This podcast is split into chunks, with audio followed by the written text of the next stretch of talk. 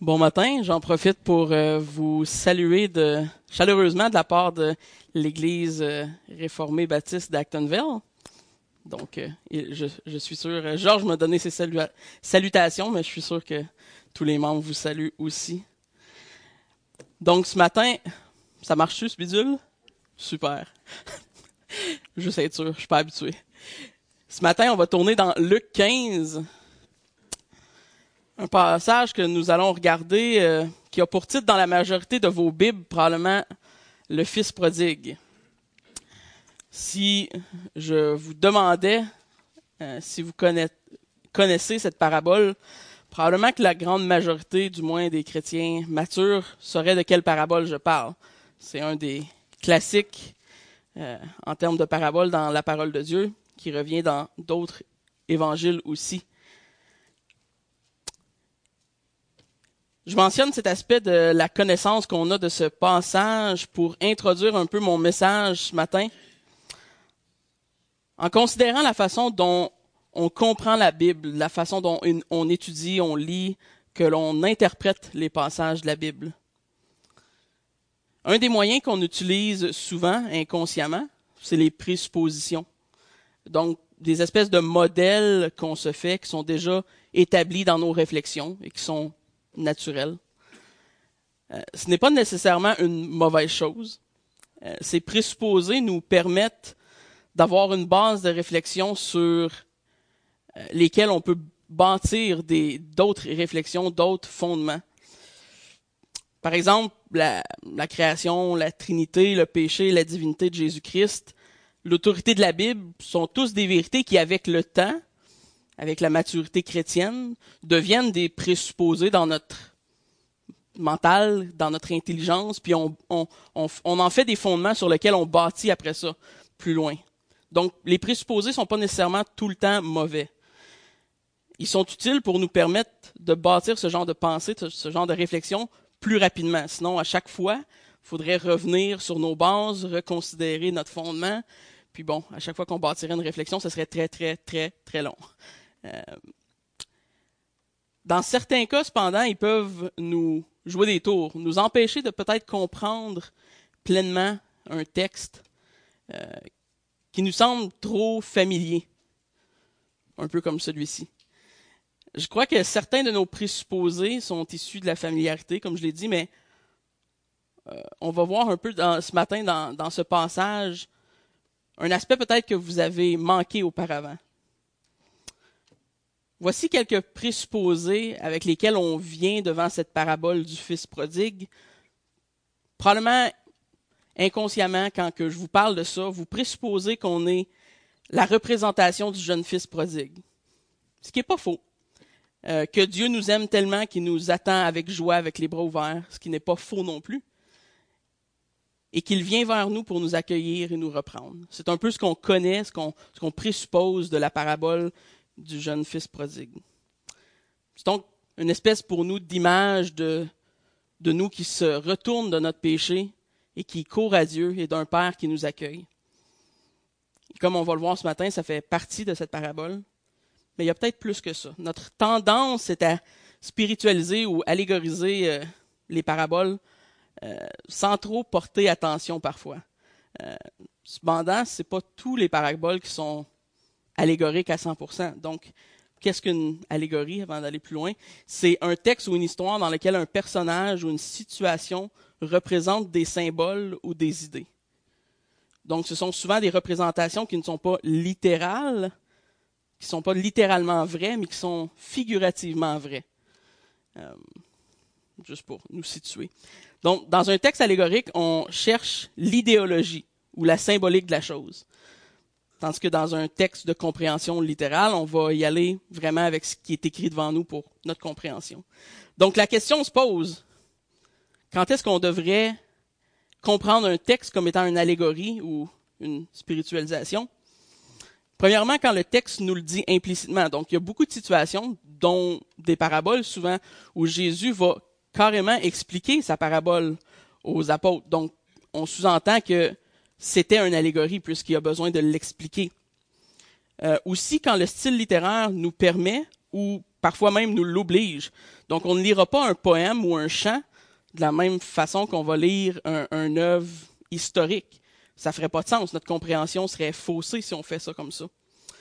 Donc je, je crois que ce sont l'intention première. Ce que je vais essayer de vous démontrer ce matin, c'est que je crois que cette parabole tombe dans, la catégorie allégorique, mais aussi littérale, et premièrement littérale. Et je crois que son intention première est quelque peu perdue quand on fait l'erreur de tout allégoriser dans la parabole.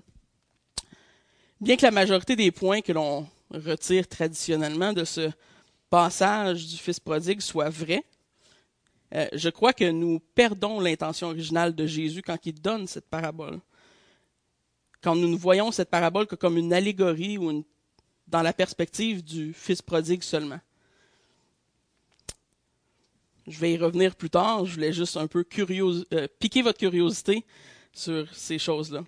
Donc, on va prendre le temps de voir un petit peu le contexte plus large ce matin, puisque euh, c'est tout le temps bon de, de, mettre un, un, texte dans son contexte. Donc, on va lire Luc 13, 22. Je vais vous le lire, en fait. C'est pas très long. Jésus traversait les villes et les villages, enseignant et faisant route vers Jérusalem. Donc, comme la coutume courante était à ce, cette époque, les enseignants euh, voyageaient de ville en village. Les rabbis, surtout, allaient dans les synagogues pour enseigner. C'était dans les synagogues qui débattaient de choses théologiques et qui enseignaient de choses spirituelles euh, entre eux. Donc, débat, enseignement, ça se passait là. On tourne un petit peu plus loin dans Luc 14. Au verset 1, on lit Jésus étant entré un jour de sabbat dans la maison de l'un des chefs des pharisiens pour prendre un repas, les pharisiens l'observaient. Donc on le retrouve ensuite un petit peu plus loin qui entre dans les maisons. Donc enseigne de ville en village, maintenant il est rendu qu'il entre dans les maisons, qui nous dit être la maison d'un pharisien important, un des chefs religieux euh, du peuple à l'époque. Donc l'enseigne de ville en village, dans les synagogues, s'arrête dans les maisons. Au verset 25, le récit se développe encore. On lit de grandes foules faisaient route avec Jésus. Donc Jésus continue d'enseigner et nous voyons que des foules commencent à se former autour de lui maintenant. De plus en plus de gens du peuple veulent l'écouter. Il enseigne donc à la fois les pharisiens et les gens du peuple ordinaire. Et c'est ainsi dans ce contexte-là qu'on arrive au verset, au chapitre 15 dans Luc. La parabole du Fils prodigue que l'on voit au verset 11 à 32 du, du chapitre 15 de Luc est souvent prise à part, prise seule malheureusement. Cependant, cette parabole est écrite à la suite de deux autres qui doivent être prises en considération pour une bonne interprétation du texte. En fait, ces trois paraboles devraient être compris ensemble en contexte, puisque à l'origine, c'est une seule parabole. Il n'y a pas trois paraboles, il y en a une seule. C'est juste que dans la plupart de nos Bibles, on va avoir trois titres. On va avoir la brebis perdue, le drachme perdu et la parabole du fils perdu. Mais en réalité, quand vous commencez, mais il leur dit cette parabole au verset 3. Donc c'est une seule parabole, tous ces versets. Et c'est comme ça qu'on va le considérer ce matin pour mieux comprendre qu'est-ce que Jésus essayait de dire dans cette parabole. Donc on va lire les versets 1 et 2 pour commencer. Tous les publicains et les gens de mauvaise vie s'approchaient de Jésus pour l'entendre, et les pharisiens et les scribes murmuraient, disant Cet homme accueille des gens de mauvaise vie et mange avec eux. Vous savez, selon moi, c'est la clé pour comprendre cette parabole, ces deux premiers versets et la signification qui se trouve dans le reste du passage du chapitre de Luc 15.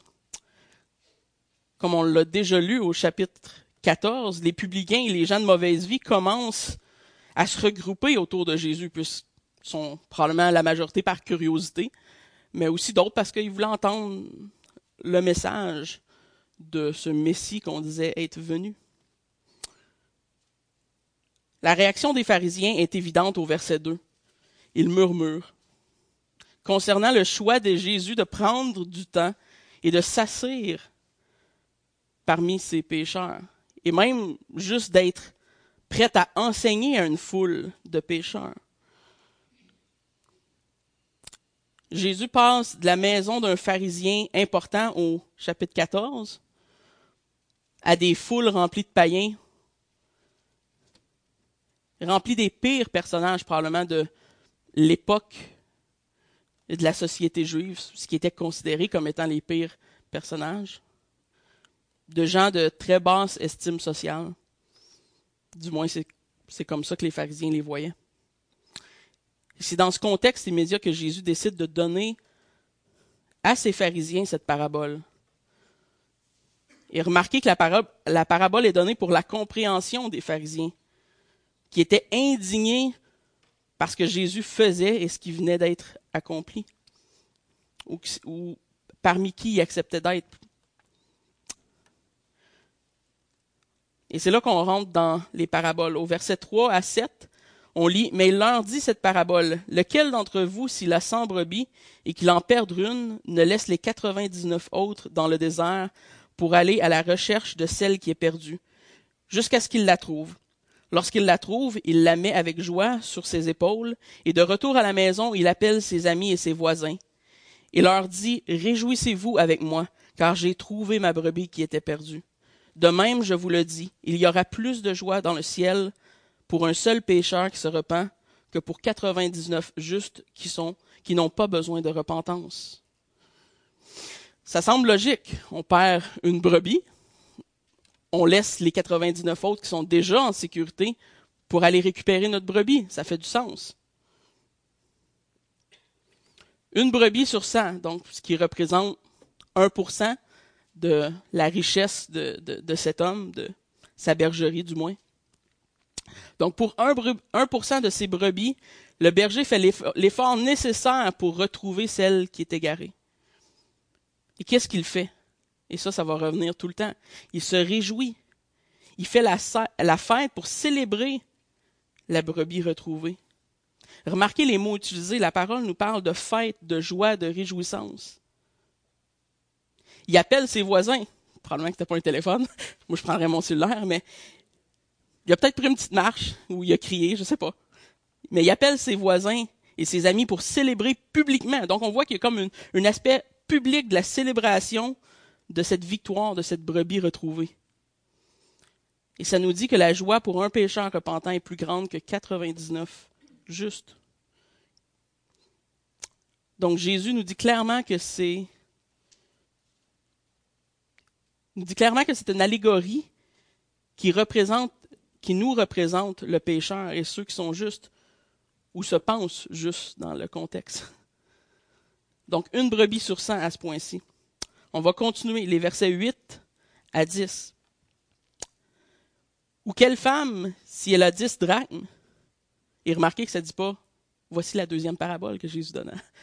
On, on voit que c'est la continuité. Ou quelle femme, si elle a dix drachmes, et les perd et n'en perdre une, n'allume pas une lampe, ne balaie pas la maison, ne cherche avec soin jusqu'à ce qu'elle la trouve. Lorsqu'elle l'a trouvée, elle appelle ses amis et ses voisins et dit Réjouissez-vous avec moi, car j'ai trouvé la drachme que j'avais perdue. De même, je vous le dis, s'il y a plus de joie devant les anges de Dieu pour un seul pécheur qui se repent. Donc le même modèle se répète encore, avec un autre exemple elle perd un drac, qui était une pièce de monnaie à l'époque, sur 10. Donc, on peut facilement s'imaginer que probablement, si elle avait 10 pièces d'argent, c'était sa fortune. Elle en perd une sur 10, qui, est 10% de sa richesse. Donc, on passe de 1% à 10% maintenant. Et elle tourne sa maison à l'envers. Probablement que je fais la même chose si je perdrais 10 ceux qui, ceux qui connaissent un peu la finance, 10% c'est énorme. Donc, encore une fois, ce semble normal. Si on perd 10% de notre richesse, qu'on la retrouve, on célèbre. On, est dans la réjouissance. On est heureux.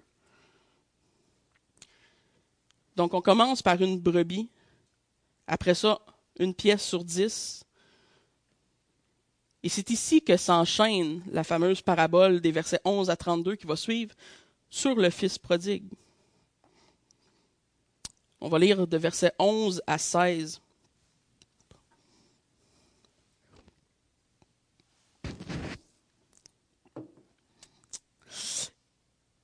Il dit encore, un homme avait deux fils. Le plus jeune dit à son père, Mon père, donne-moi la part de bien qui doit me revenir. Et le père leur partagea son bien. Peu de jours après, le plus jeune fils, ayant tout ramassé, partit pour un pays éloigné, où il dissipa son bien en vivant dans la débauche. Lorsqu'il eut tout dépensé, une grande famine survint dans le pays, et il commença à se trouver dans le besoin. Il alla se mettre au service d'un des habitants du pays qui l'envoya dans ses champs garder les pourceaux. Il aurait bien voulu se rassasier des coups de manger que, que mangeaient les pourceaux, mais personne ne lui en donnait. Donc le père a deux fils, ce qui représente maintenant 50% de ce qui est important pour lui. Et évidemment, on peut imaginer qu'un fils à la base est de toute façon beaucoup plus important qu'une brebis ou qu'une pièce d'argent. Donc 50%, mais un 50% qui est extrêmement important pour le Père. Vous savez, Jésus aurait pu terminer sa parabole à ce point-ci. Il aurait pu la terminer très rapidement. Le Fils part, revient, le Père est heureux de le revoir, ça se termine là. On aurait compris le sens de la parabole. Mais cependant, Jésus a quelque chose de plus à dire aux pharisiens qu'il l'écoute. Son point n'est pas encore fait à ce point-ci.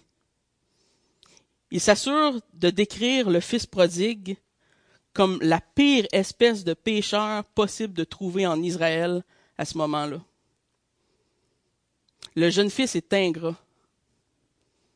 Il dit implicitement à son père, pas explicitement, mais il dit implicitement à son père que sa mort lui est complètement égale.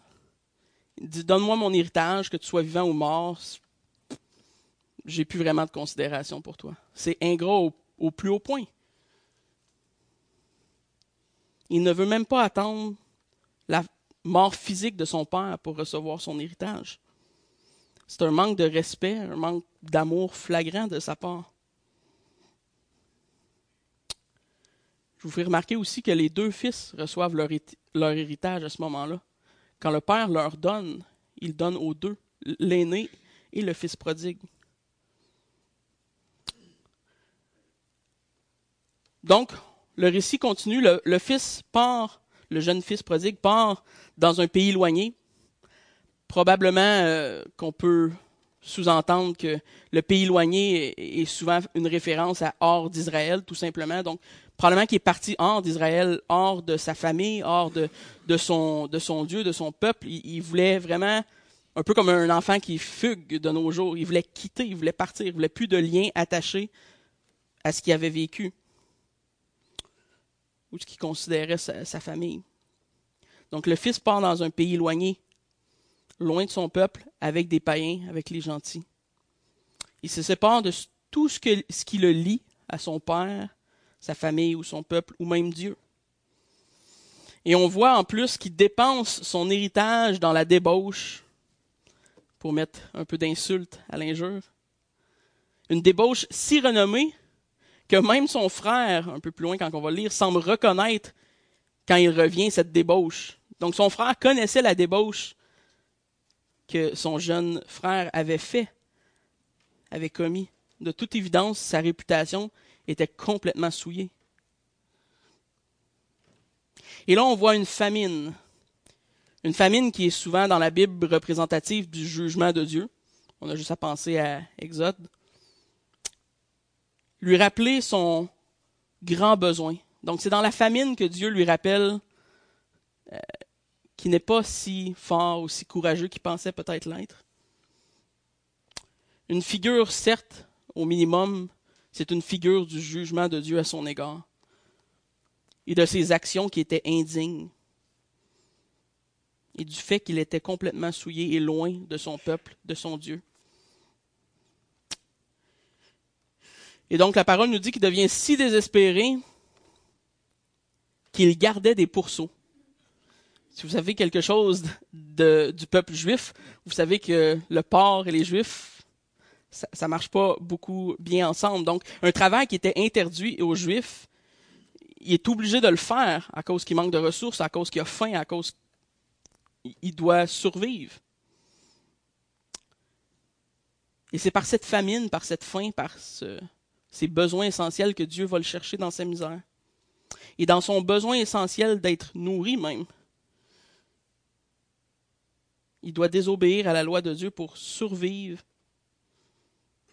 Et ça nous, démontre la grande détresse de son âme à ce point-ci. On va continuer dans les versets 17 à 19. Étant rentré en lui-même, il dit, Combien d'ouvriers chez mon Père ont du pain en abondance, et moi ici je meurs de faim. Je me lève, je me lève, j'irai vers mon Père, je lui dirai, Mon Père, j'ai péché contre le ciel et contre toi. Je ne suis plus digne d'être appelé ton fils. Traite-moi comme l'un de tes ouvriers. On voit qu'il y a alors une prise de conscience du jeune fils. Et dans cette famine, dans cette misère, dans ce désespoir, il réalise que même les esclaves de son père sont mieux que lui. Ils mangent mieux que lui, sont probablement mieux vêtus que lui à ce point-ci, sont probablement mieux traités, ils sont probablement mieux aimés aussi, et encore plus en sécurité, etc. Les versets 18 et 19, bien qu'ils soient courts, sont une figure incroyablement puissante du salut et de la repentance du jeune fils à ce point-ci. La tristesse et la misère fut pour lui un châtiment pour son salut. Le, le constat de son état le porte à une repentance réelle, à une tristesse salutaire, qui va le conduire à nouveau vers son Père.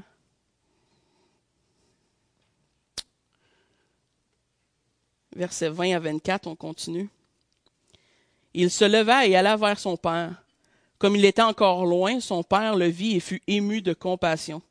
Il courut se jeter au cou et l'embrassa. Le fils lui dit, Mon père, j'ai péché contre le ciel et contre toi. Je ne suis plus digne d'être appelé ton fils. Mais le père dit à ses serviteurs, Apportez vite la plus belle robe et revêtez-le Mettez-lui un anneau au doigt et des souliers aux pieds. Amenez le veau gras et tuez, tuez-le. Mangeons et réjouissons-nous, car mon fils que voici était mort. Il est ressuscité. Il est revenu à la vie. Il était perdu il est retrouvé. Et ils commencèrent à se réjouir. Donc nous voyons la, réaction du père à la vue de son fils. La même réaction que celle que les gens avaient eu à la brebis et à la pièce d'argent, de la réjouissance. On voit une brebis perdue, on est content quand on la retrouve. Il nous manque une pièce d'argent, on est content quand on la retrouve. On retrouve un fils, mais en plus un fils repentant, on est encore plus content. C'est ici une puissante image de la grâce dont Dieu nous fait part et du pardon qu'il est prêt à accorder au pire des pécheurs. Donc ils se réjouissent. Ils font la seule chose qui faisait du sens dans ce moment.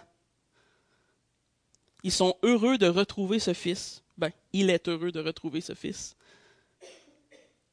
Le fils perdu, et il le célèbre parce qu'il est retrouvé. le père lui redonne sans aucune hésitation. On voit aucune hésitation dans le père. Il lui redonne, quand il le voit, son titre de fils. Et à ce point-ci, on s'entend, il ne le méritait pas. Son père aurait pu décider de, le reprendre comme un esclave, comme le fils avait décidé de retourner à son père pour être. Mais il lui redonne tout de suite son titre de fils il lui met des vêtements sur le dos, lui donne la, la meilleure nourriture qu'il a, les plus beaux bijoux qu'il a. Et il célèbre. Vous savez, on voit très nettement le modèle que l'on retrouve dans les deux premières histoires de la parabole. Tu perds une brebis, tu la retrouves, il y a une célébration. tu perds une pièce de monnaie, tu la retrouves, il y a une célébration. Tu perds un fils, tu le retrouves, il y a une célébration. Ce père retrouve son fils qui était perdu et célèbre son retour puisque c'est la seule chose logique à faire. Jésus crée ici un, dilemme pour les pharisiens. Vous savez, on s'imagine facilement que les pharisiens avaient compris l'exemple des brebis. Ils avaient probablement catché. T'en perds une, t'en as 100 autres, sont en sécurité, il faut que tu ailles le chercher. Ils ont probablement catché la pièce d'argent aussi. Ça, ça lui parlait. Ça leur parlait. Mais quand ils arrivent à l'exemple du fils, je suis pas sûr qu'ils ont compris.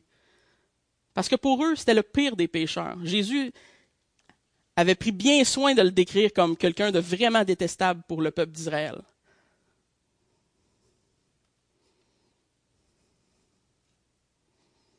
Jésus prend soin de mettre au clair que c'est un pécheur de renom de la pire espèce. Mais le Père fait ce qu'un bon Père devrait faire. Il le reçoit tout de même comme le sien. Et qui qui est parent ici qui ne ferait pas la même chose avec ses enfants? Et vous savez, souvent, on, on oublie le reste de la parabole. On arrête là. Et on interprète celle-ci comme dans la perspective unique du Fils prodigue, comme étant une allégorie, dans lequel nous sommes le Fils prodigue qui revient à la maison. Et bien que cette perspective soit présente dans le texte, c'est pas c'est vraiment là, là. C'est quelque chose qu'on peut en retirer et qui nous révèle une grande et profonde vérité sur Dieu et sur la grâce de Dieu à notre égard. Il nous manque encore, selon moi, ce qui est l'intention initiale de Jésus. Rappelez-vous, depuis le verset 1 et 2, Jésus dirige sa parabole vers les pharisiens. Donc l'intention du texte principal n'est pas d'être interprété dans la perspective du fils prodigue, même si elle est vraie, on peut en retirer beaucoup de choses. C'est pas l'intention principale. Quand Jésus communique cette parabole à son auditoire, qui est entre autres les pharisiens, qui murmurent, il ne leur dit pas qu'ils sont le fils prodigue dans le contexte. Le, message de, Jésus, c'est Vous êtes le fils aîné. Pourquoi? Verset 1. Tous les républicains et les gens de mauvaise vie s'approchaient de Jésus pour l'entendre. Les pharisiens étaient mécontents à cause de ces gens de mauvaise vie qui venaient à Jésus et il veut les reprendre sur leur attitude de cœur. C'est ça l'intention du texte. On va lire les, derniers versets 25 à 32.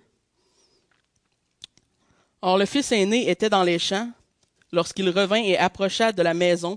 Il entendit la musique et les danses. Il appela un des serviteurs et lui demanda ce que c'était. Le serviteur lui dit, Ton frère est de retour et ton père a tué le veau gras, parce qu'il l'a retrouvé en bonne santé. Il se mit en colère et ne voulut pas entrer. Son père sortit et, le pria d'entrer. Mais il répondit à son père, Voici, il y a tant d'années que je te sers, sans avoir jamais transgressé tes ordres, et jamais tu ne m'as donné un chevreau, pour que je ne me réjouisse avec mes amis. Et quand ton fils est arrivé, celui qui a mangé ton bien avec des prostituées, c'est pour lui que tu as tué le veau gras. Mon enfant, lui dit le père, tu es toujours avec moi, et tout ce que j'ai est à toi. Mais il fallait bien s'égayer et se réjouir, parce que ton frère que voici était mort et qu'il est revenu à la vie, parce qu'il était perdu et qu'il est retrouvé. Vous savez, les derniers versets de 25 à 32 nous démontrent clairement la vraie intention de Jésus dans cette parabole. Preuve que ces fameux titres de paragraphes dans nos Bibles peuvent être parfois trompeurs. La parabole est effectivement celle du fils prodigue, c'est vrai, mais elle est, surtout celle du fils aîné. La compréhension littérale de ce passage est souvent celle qui est oubliée, mais pourtant c'est le but ultime de la parabole de Jésus. Jésus s'adresse aux pharisiens et son message est pour eux et non pas allégoriquement pour le fils prodigue qui était présent, parce que probablement qu'il y en avait des fils prodigues dans la foule. Donc, on voit la sagesse de, Dieu aussi, de Jésus qui parle et qui a des, messages sous messages. Mais pourquoi? Parce qu'il reconnaît, parce que les, les pharisiens ne reconnaissaient pas ce qui était devant leurs propres yeux. Ils ne voient pas que des âmes sont perdues, que des pécheurs revenaient vers leur Père, et que Dieu désire sauver ces pécheurs pour qui ces pharisiens avaient un dédain. Ils manquent de se réjouir de la repentance de ce pécheur et oublient complètement le vrai sens de la loi. Vous savez bien que je, ne ferai jamais l'erreur de vous traiter de pharisien. Ce ne serait pas correct. En chacun de nous, je pense, réside quand même le potentiel d'avoir la même attitude que ce fils aîné. En ce sens, l'avertissement que Jésus fait aux pharisiens est aussi pour nous ce matin. Donc cette parabole s'adresse au fils aîné en nous, mécontent de comment parfois Dieu choisit d'agir nous devons aussi interpréter cette parabole en perspective du Fils aîné, à qui Jésus s'adresse vraiment. Regardons ensemble, par le fait même, quel est le problème du grand frère, du Fils aîné, en lien, quel est notre problème parfois? Qu'est-ce que Jésus communique aux pharisiens que nous devrions aussi considérer dans cette parabole? Donc le premier point, c'est qu'ils voient le salut comme étant leur récompense et non celle de Dieu. Donc ils voient le salut comme étant leur récompense et non celle de Dieu.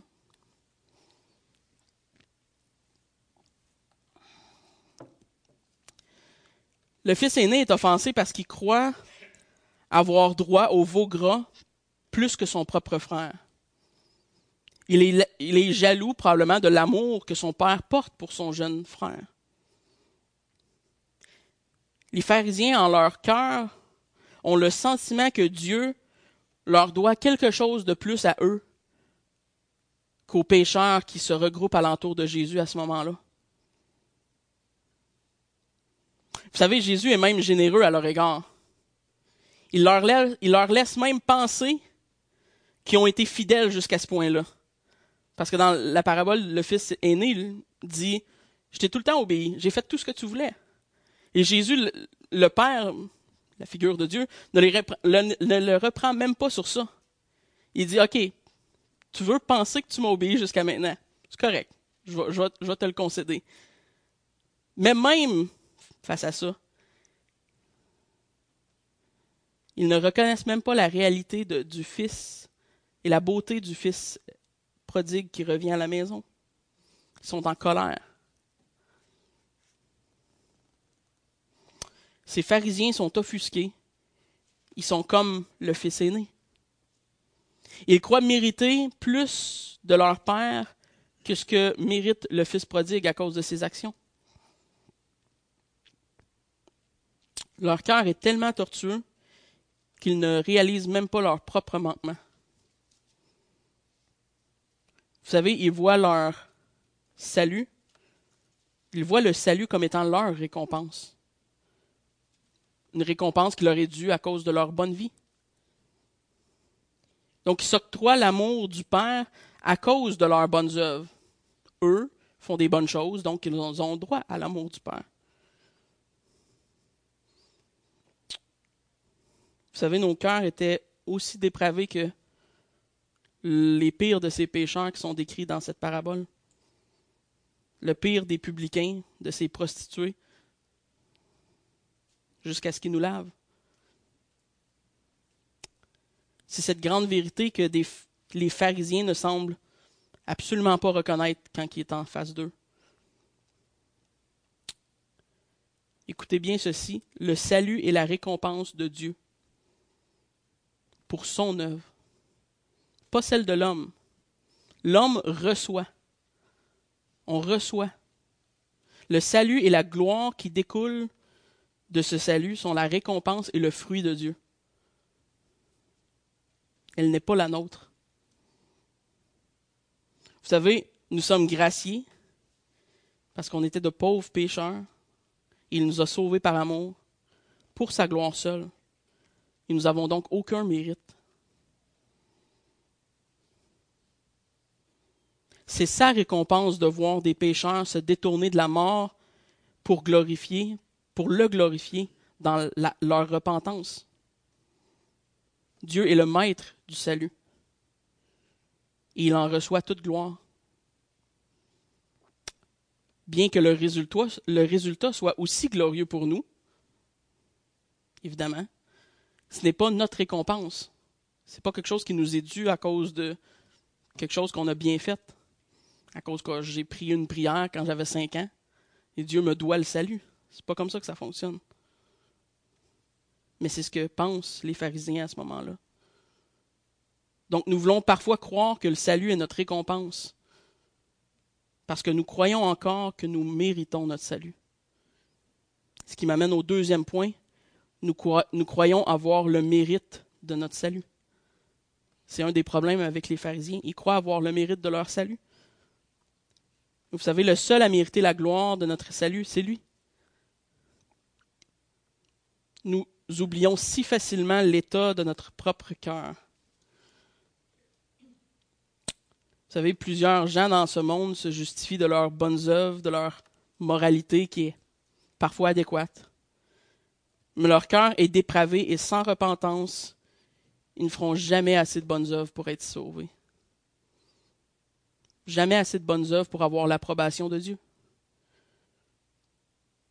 Vous savez, laissé à lui seul, l'homme aurait voulu tuer Dieu. C'est ça l'étendue de notre cœur. En fait, la parole nous dit très clairement que le cœur de l'homme est mort, et pas seulement mort, mort et hostile envers Dieu. Dans Jean 3, 19, ça dit, et ce jugement, c'est que la lumière étant venue dans le monde, les hommes ont préféré les ténèbres à la lumière, parce que leur œuvre était mauvaise. Genèse 8, 21. Et l'Éternel dit à son cœur, je ne maudirai plus la terre à cause de l'homme, parce que les pensées du cœur de l'homme sont mauvaises dès sa jeunesse. Si vous avez des enfants, vous comprenez. On n'a pas besoin de les éduquer au péché. Ils font tout seuls. Leur cœur est mauvais. Dieu a besoin de nous sauver. Vous savez, nous sommes seulement récipients du salut. Par la grâce seule de notre Dieu à notre égard. La grâce seule. Un des cinq points des solas dans le livre de Pascal. Solas gratia, la grâce seule. Donc les pharisiens devaient être repris. Ils devaient être repris de leur dédain du pécheur. Parce que comme le Fils est né, il manque à comprendre qu'ils ont aussi un cœur dépravé de pécheur. Vous savez, si vous croyez pour une seule seconde que vous êtes spécial et que Dieu vous a sauvé à cause de votre mérite, je vous exhorte à vous repentir. Vous n'avez rien compris de l'Évangile. Si c'est une histoire de mérite que l'on veut, Dieu aurait dû nous tuer la première fois qu'on a péché. Ça, c'est ce qu'on mérite. Le mérite est loin d'être le terrain sur lequel on veut aller avec Dieu. Parce que si c'est le cas, on est tous perdus. Donc détomprez-vous si vous croyez que le message ne s'adresse pas à vous ce matin. Nous avons tous ce frère aîné en nous, par moment. Celui qui veut se justifier de sa bonne vie, de ses bonnes œuvres, de sa bonne conduite, et qui oublie qu'est-ce que Dieu a fait pour lui.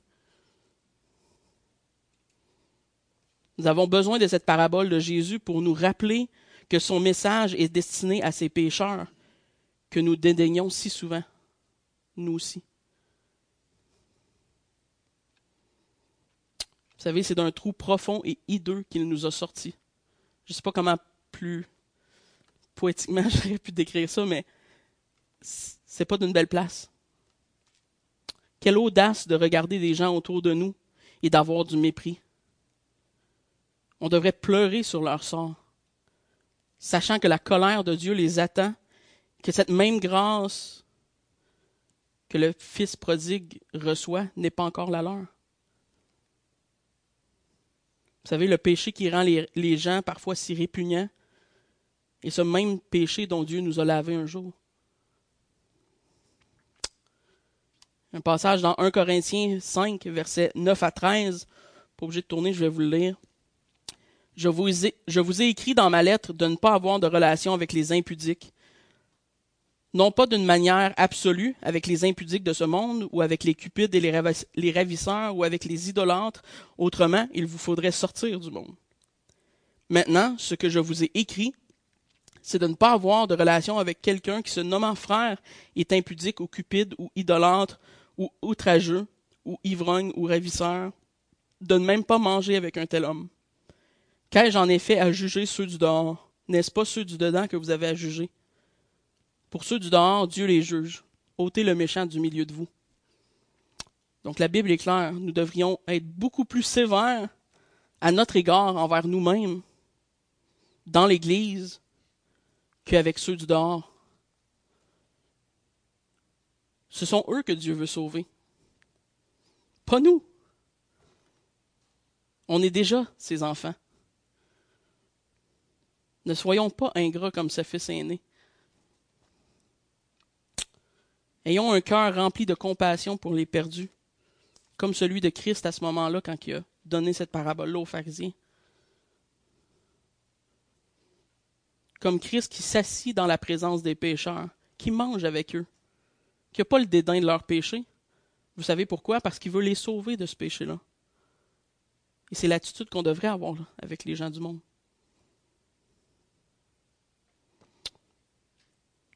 Troisième point, c'est que nous ne comprenons pas ce que Dieu nous donne.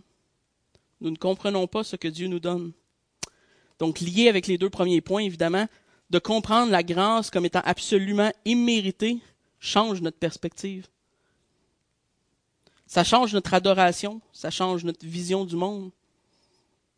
Luc 15, 31. Mon enfant, lui dit le Père, tu es toujours avec moi, et tout ce que j'ai est à toi. Il leur dit, vous faites déjà partie de mon peuple. Et là, il y a une connotation à deux sens. Premièrement, dans la parabole, le Père avait déjà donné l'héritage. Donc, très littéralement, la moitié de ce que le Père avait était à lui, était vraiment à lui. Et en plus, c'est figuratif du peuple d'Israël, qui était déjà le peuple, le peuple de Dieu. Il dit, pourquoi vous êtes mécontent que je partage ma grâce à des païens? Je vous ai déjà tout donné. Les pharisiens ne comprenaient pas qu'Israël était déjà gracié d'avoir Dieu comme Père depuis beaucoup plus longtemps que les païens de toute façon. Le fils aîné, chaque jour, eut accès au bien de son père, à l'amour de son père. Vous voyez, l'ironie que, Dieu, que Jésus démontre à ses pharisiens à ce moment-là. Parfois, nous sommes aussi comme ces pharisiens. Nous voulons, nous voyons le méchant, le pécheur qui prospère, et au lieu de pleurer sur son sort, on envie ses biens, on envie sa situation, ou on le repousse loin de nous comme si c'était la, la gale. Vous savez, alors qu'on est dans un monde où on voit beaucoup de persécutions de la part de d'autres religions, dans notre propre culture, par le libéralisme, parfois on est choqué, c'est ça notre réaction, ou on est en colère. Mais franchement, on devrait avoir pitié de ces gens. Dieu nous permet de vivre, nous donne la vie spirituelle, nous délivre du péché, nous garde dans sa protection, nous soutient toute notre vie, nous promet un héritage céleste, nous promet qu'on sera dans la joie dans l'éternité. Et nous trouvons parfois le moyen d'envier des pécheurs. Pourquoi Dieu lui accorde plus d'enfants? Moi, je ne peux pas en avoir.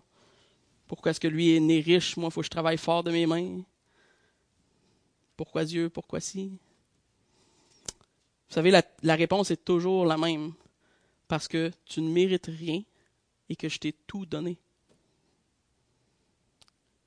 Vous savez, vous n'êtes pas pauvre, vous pensez l'être.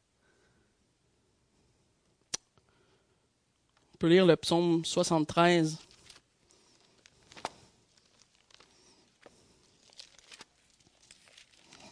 Complet.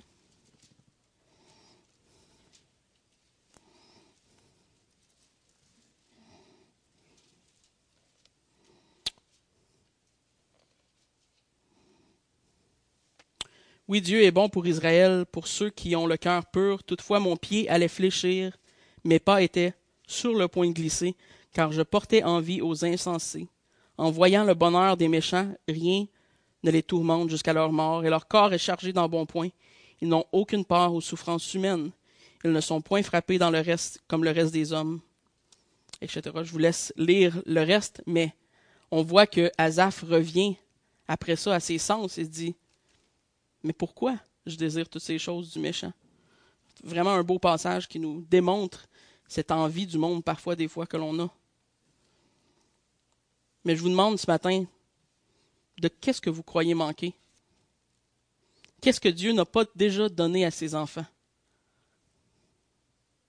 Vous savez, les souffrances terrestres, sont réelles, mais ils sont que temporaires. Le quatrième et dernier point, c'est que nous ne sommes pas satisfaits de Dieu seul. Nous ne sommes pas satisfaits de Dieu seul. Donc, une des raisons que le christianisme moderne est aussi faible, souvent, c'est que souvent Dieu n'est pas assez pour les chrétiens. On voudrait avoir les biens des autres, on voudrait avoir la paix de d'autres pays ou de d'autres gens. On voudrait vivre comme le monde, comme en étant chrétien. On voudrait être populaire comme eux. On voudrait avoir de bonnes réputations. On voudrait ne jamais froisser les gens. Et vous savez, le christianisme a un prix. Et de témoigner Christ dans nos vies a un prix, au sens très réel. Si Dieu n'est pas assez pour vous, vous allez passer votre vie, comme plusieurs parmi l'Église au sens large, à rechercher les choses du monde. Vous passerez à côté de la simplicité du salut et de la joie de vivre en Christ, gracié et pardonné. Si vous, pensez être satisfait par des choses de ce monde, que ce soit une promotion, la beauté, la jeunesse, vous allez être déçu toute votre vie.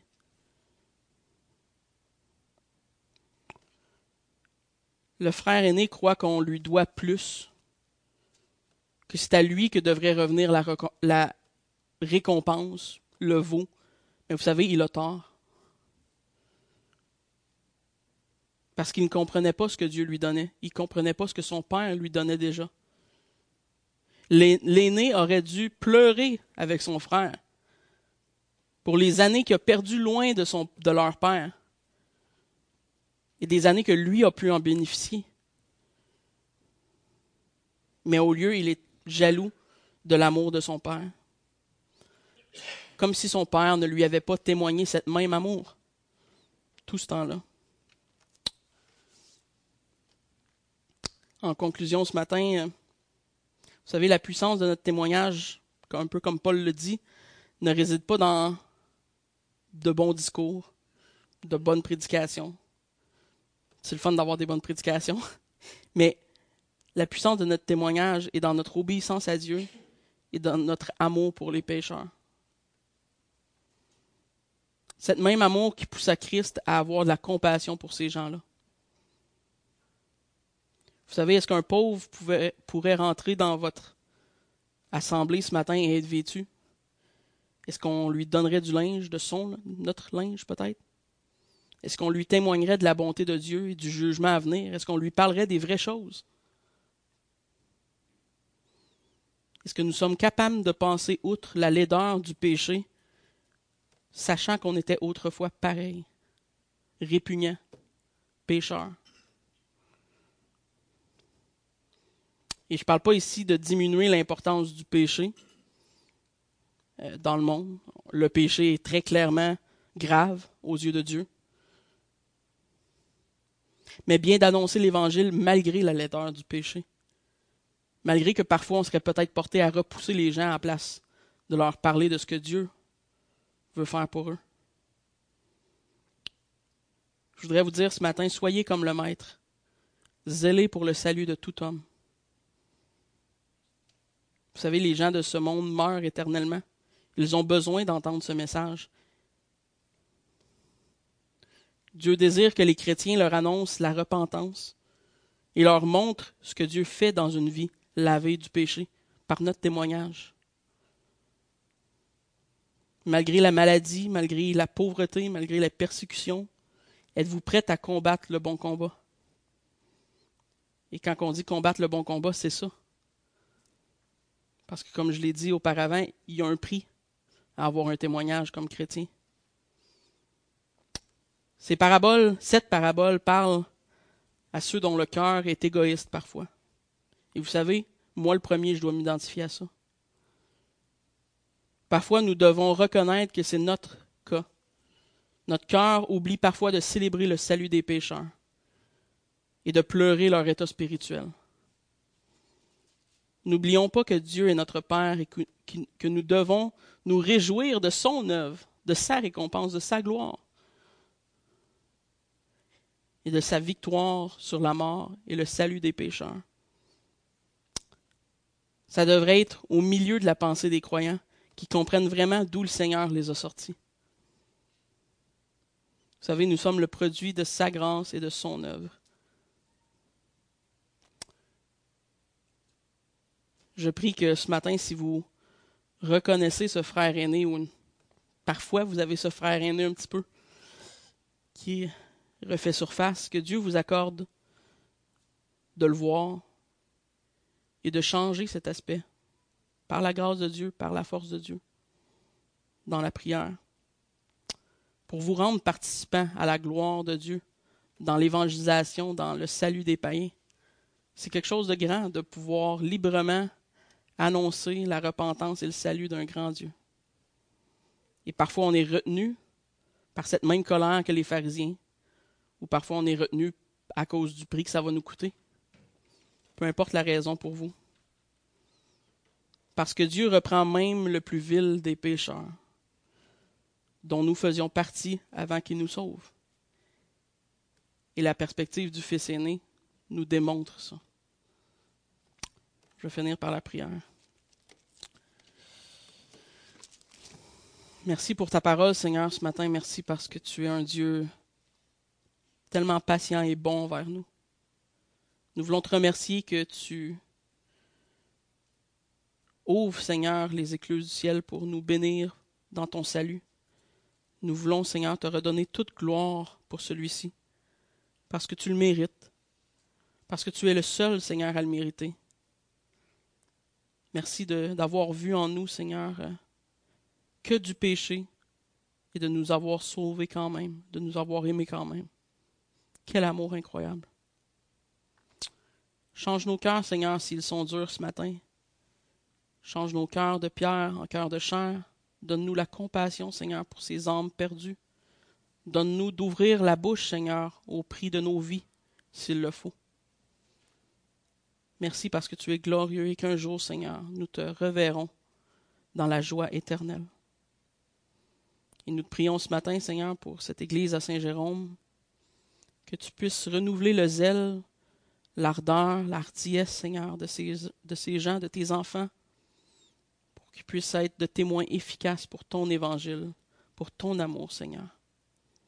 Amen.